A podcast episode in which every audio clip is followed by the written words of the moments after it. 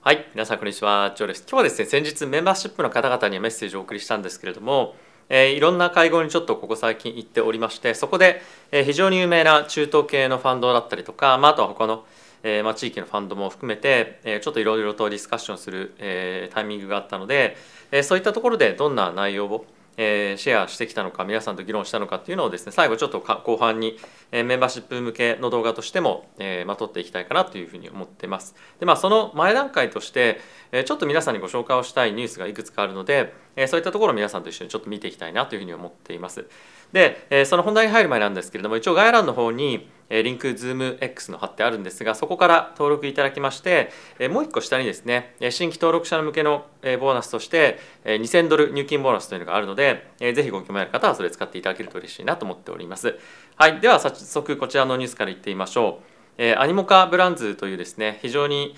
まあゲームですとかまあとはまあエンターテインメント系のですねえまあ分野に対して非常に多く投資をしている会社があるんですけれども、ここがですね昨年から、ずっと大体まあ2,000億円ぐらいの、ファンドをですね立ち上げるというふうにずっと言っていて、ファンドレイズ、まあ、資金調達をしていたんですよね。でこれが、えまあ、このマーケット市況環境になってきて、えかなり厳しくなってきたということで資金調達額というのを1ビリオンもともと2ビリオン US ドルだったのを1ビリオン US ドルに縮小したということがえー言われています。で実際に、えー彼らがですね、えー非常にこの積極的にこの2021年、えーまあ、前半からですねずっと投資をしてきておりましてその前からもちろんしているんですけれども、えーそういったところもですねかなり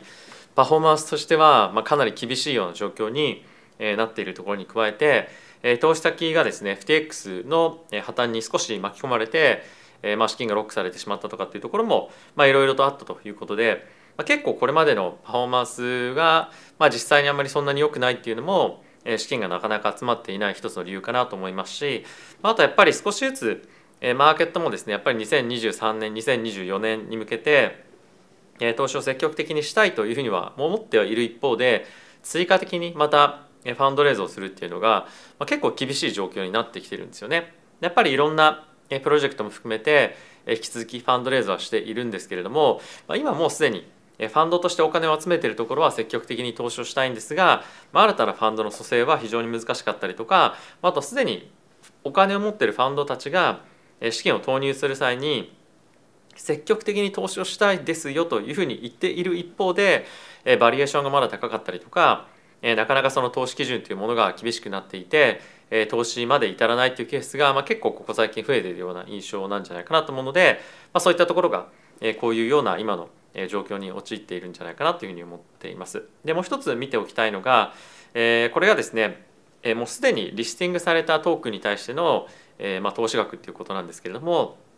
えー2022年については、えー機関投資家のですね、えまあ、投資資金の、えーまあなんていうんですかね、まあ、流入っていうものが前年と比べて95%ダウンになったと、まあ、つまり2021年入れていたお金がどんどんどんどんマーケットから抜かれていったということですよね。えーかなりマーケットが冷え込んできたダウンマーケットになっている縮小された、まあ、あとは金融引き締めされてかつ最後の最後に FTX の破綻というのがあったということで2021年に関しましては最初から最後まで非常に厳しい投資環境だったということもあってクリプトへの資金の投入というものがえまいわゆるそのセカンダリーというふうに言われるま上場されてるマーケットでもまこういった状況になっていたということなんですよね。でこれはまあ致し方ないなというふうに思ってはいてまやっぱりトークンの価格が大きく下落しているのでえどんどんどんどん資金を引き上げたっていうのはまあると思うんですよね。でただしその一方で皆さんにもお伝えをしている通りえ2021年2022年については先ほどのアニモカじゃないんですけれどもベンチャーキャピタルというふうに言われるようなリスティングする前のトークンだったりとか会社に対して投資はですね結構積極的に行われていましたしこれからも積極的に皆さんしていきたいというものは変わってないんじゃないかなというふうに思うんですよね。なので追加的にどんどんどんどん資金が入ってくるかどうかっていうのは別としてかなりまだやっぱり手元に投資家の資金が残っているっていうのは、まあ、実際に事実としてあると思うので2023年2024年に向けて仕込むっていうのが、まあ、この1年間半年、まあ、以上ですかね続いていくんじゃないかなというふうに思っていますと。でここからですね皆さんにちょっと、まあ、一つトピックとして、えー、見ていただきたいのがビットコインのですねハルビング、まあ、いわゆるその半減期っていうのが2024年の4月だったかなに来るというふうに言われてるんですけれども、えー、まあこれがどうなるかその後にしっかりとブルーマーケット来るのかどうかっていうのが、まあ、ここでの議論になっているんですけれども、えー、皆さんどう思っていますでしょうか？で一応ですねこれまで半減期が来た後っていうのは半減期の直後からブワーって上がり始めるっていうよりも34か月半年ぐらい経ってからグワーって上がることが結構多かったんですよね。なのでやっぱり今回もそのハルビングっていうところに向けて、まあ、その半減期っていうところに向けてちょっとずつ仕込んでいくっていう動きは、まあ、るんじゃないかというふうに言われている一方で、まあ、なかなかですねブルーマーケットへの、ま、大きな上昇みたいなものが、ま、来るか来ないのかもしくはこれまでとやっぱり市場環境がかなり違うのでマーケットは、え、この半減期後にも、ま、少し渋いような動きを見せるんじゃないかっていうような意見も、ま、一部出てはいるんですよね。でこれがちょっと後ほどの議論皆さんにご紹介する議論にちょっと関連をしてくるわけなんですけれども通常であれば一応そのブルーマーケットの、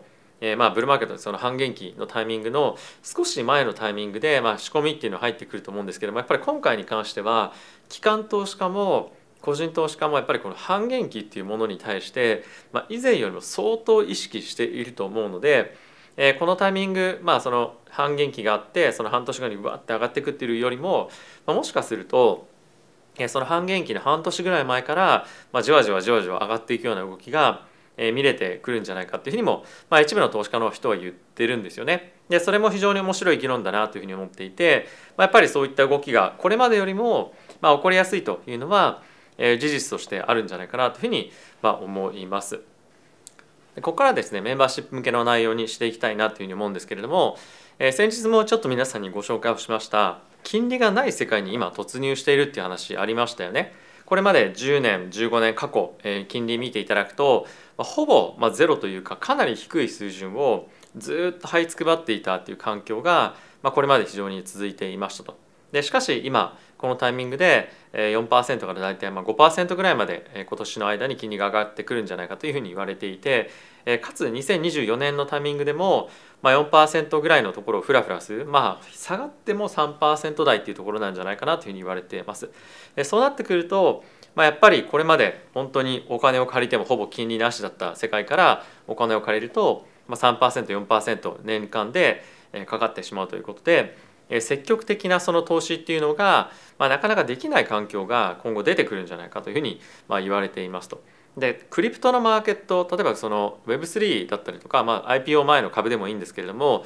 そういったところに対して投資をしている人たち特にクリプト関係のマーケットの人たちっていうのはやっぱりその金利がなかった世界にあまりにも慣れすぎてるというかそういうしかそういう世界しかほぼ知らないと思うんですよね。なのでそういったことを考えてみると今あのマーケットが非常に悪い状況でもなかなかバリエーションっていうのが下がってないんですよね。まあ、それをおそらく、まあ、結構その、えーまあ、理解してないというか、まあ、その金融の、ま、概念みたいなものが、まあ、これまであまりそんなに入ってなかったクリプトのマーケットっていうのは、まあ、そういったところに今後直面するんじゃないかというふうに思っていて。バリエーションがですね、まあ、今年の後半とか、まあ、今後下がってきたりとか思った以上にやっぱりコストがかかるのでそのクリプトのマーケットにお金が入りづらいような環境っていうものをじわじわじわじわ実感してくるんじゃないかなというふうに思っています。なのでもしかすると、えー、まあ今あのマーケットで資金を集めている人たちっていうのは、まあ、半分までいかなくても、まあ、4割だったりとか3割のバリエーションのダウンっていうものをま経験しなければいけないっていうのが、まあ、結構上場する前のプロジェクトに関しては、まあ、あるんじゃないかなというふうに思っていますと。でそうなってくると、まあ、やっぱりなかなか資金調達がうまくいかないということで時間だけがどんどんどんどん経って手元にあるキャッシュがいつの間にかなくなってるみたいな感じのことになりかねないような状況にあるんじゃないかなというふうに思ったりとかプロジェクト途中でやめなきゃいけないっていうのもまあ、結構2023年もしかすると、出てくるんじゃないかなというふうに思っていますと。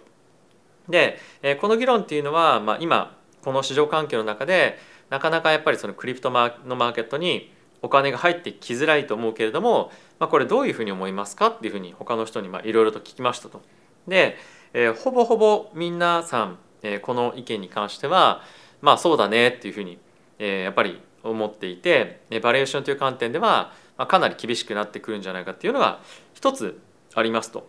ただしその一方でビットコインの価格というものに関しては今のそのバリエーションの議論が当てはまらない可能性もまあ結構あるんじゃないかっていうようなことがまあ一つ議論として出てきたんですよ。でそれはどういうことかっていうと今ですね世界にウォレットの数がどれぐらいあるかっていうとまあ大体3億ぐらいのウォレットがありますと。で世界の人口の、まあ、大体今どれぐらいだろう50億人だとしたら、まあ、6%60 億人でしたっけ、まあ、大体まあ5%とかまあそれぐらいの、えー、割合しかウォレットを持っていないと。でまあ仮に1人1個のウォレットしか、まあ、持ってなかったと仮にですよ、えー、したとして、えーまあ、その中の、まあ、人たちが、まあ、今後資金をですねビットコインに、まあ、入れていって、え、それが、まあ、結局はそのビットコインの価格を押し上げるに至るかどうかっていうところだと、えー、まあ議論がまず一つ、えー、ワンステップあったんですけどもまあそれはそうですよね。みんながみんなビットコインに、まあ、投資するわけじゃないので、えー、まあそこの人たちがどう動くかっていうのが、まあ、結局は大きな価格への、まあ、インパクトっていうには、まあ、なりますよねと。でほとんどのその利定、まあ、そのブルーマーケットが引き起こされるその大きな価格の上昇っていうのは、まあ、誰によって引き起こされるかっていうと、えー、まあその議論の中では非常にまあ、みんな同じような意見だったんですけれども、まあ、おそらく個人投資家がどんどんどんどん買い上がっていって、まあ、それがブルーマーケット、まあ、およびバブルにつながっていくんじゃないかと。でそうなった時にほとんどの人はやっぱり個人投資家例えば9割ぐらいは、まあ、いわゆるその投機的な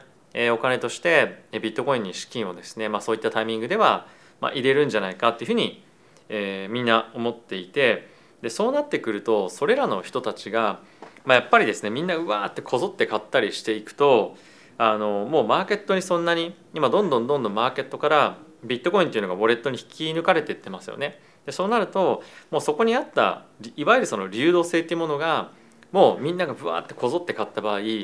もう完全に干上がってしまって価格もまシュートアップっていうか本当に吹き上がるようにまあ上がっていく可能性もまあ全然あるよねとバリエーションはバリエーションで分かってるけれども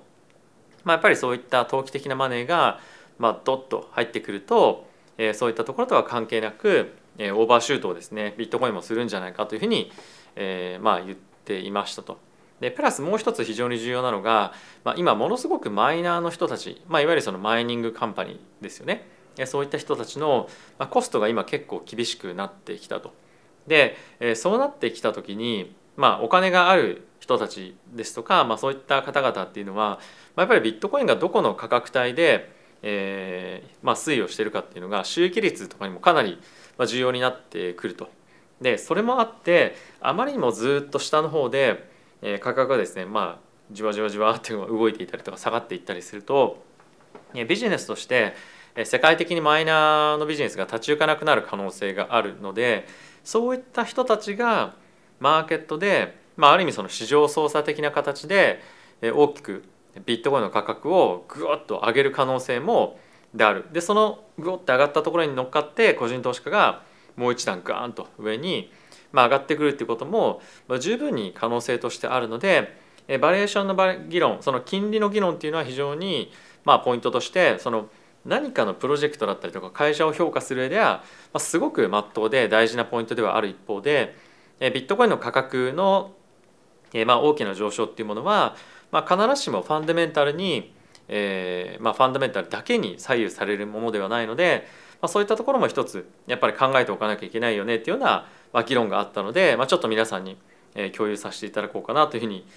思いました。まあ、これはものすごく面白いなと思った議論でやっぱり前提としてビットコインに関しては市場操作があるとかっていうことではなくてやっぱりリクイリティいわゆる流動性がそんなに今後どんどんどんどん資金が抜かれていって、まあ、低くなっていくと、まあ、個人の人たち、まあ、もちろん金融機関の人たちもそうなんですけれども、まあ、こぞってクワッと買っていくと、まあ、価格が本当に一気に上がりやすいでプラス今ですね結構あの1ヶ月2ヶ月前ぐらいだったと思うんですがビットコインとかイーサリアムが金融機関の人たちがものすごくショートをしている空売りをしているっていうような記事があったんですよね。でまあそういったポジションもやっぱりマーケットの中ではあの、まあ、結構根強くまだ残っていると思うので、えそういった空売りとかですねそういったフローが大きく買い上げられることによって全部ですねあの、まあ、バイバック、まあ、いわゆるその買い戻しにあってそういったところが、まあ、一気に価格を押し上げるっていうような一つの要素もプラスして加わってくるんじゃないかなと思うのでまあやっぱりどんなタイミングでも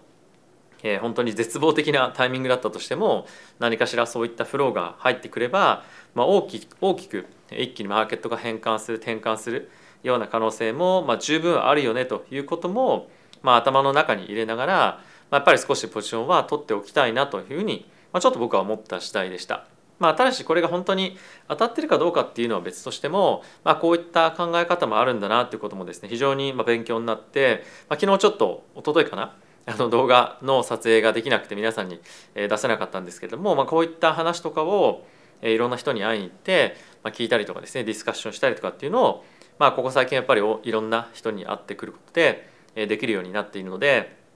えー、まあこういった形で徐々に皆さんに共有をしていければなというふうに思っていますと。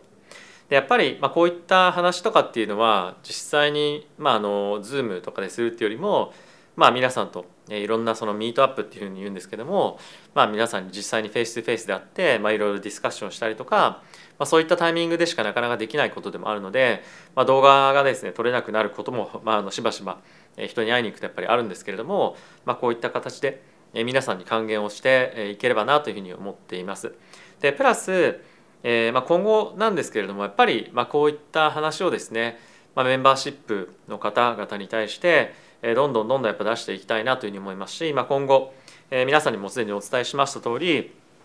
え今年っていうのはあの僕はえ2月は日本に行って3月えドバイで非常に大きなイベントがあって4月日本そしてアメリカ9月またアメリカ行ってそれ以外のタイミングでもアメリカおよびシンガポールロンドンとか各地に行こうと思ってるのでそういったところでやっぱりいろんな人に会って皆さんに対してまあ、やっぱり本当にまあ価値があるというか面白いというか、まあ、なかなか他では聞けないような話っていうのを、まあ、やっぱり出していきたいと思うので、え、こういったことをですねあの、まあ、僕はメンバーシップで、え、もっともっと価値を高めてやっていきたいというふうに思っていますと。でおそらく、まあ、さっきあこれメンバーシップ用の動画ですよというふうにあの最初言ったんだと思うんですが、まあ、第1回どんな動画を出してるかっていうところも、えー、メンバーシップやってない方もちょっと見ていただくといいのかなというふうに思ったので、えー、まあ今回は一般公開ということで、えこの動画を、え一応あの一般向けに出そうと思います。でこういった話を今後もしていこうと思っていますし、えもっともっとこういった、まあ、別のアングルからの、えコメントとかっていうのもお伝えできるんじゃないかなと思うので、まあ、こういったところに価値を感じていただければ、えー、ぜひですねメンバーシップの方入っていただけると嬉しいなというふうに思っています。はい、ということで皆さん今日も動画ご視聴ありがとうございました。また次回の動画でお会いしましょう。さよなら。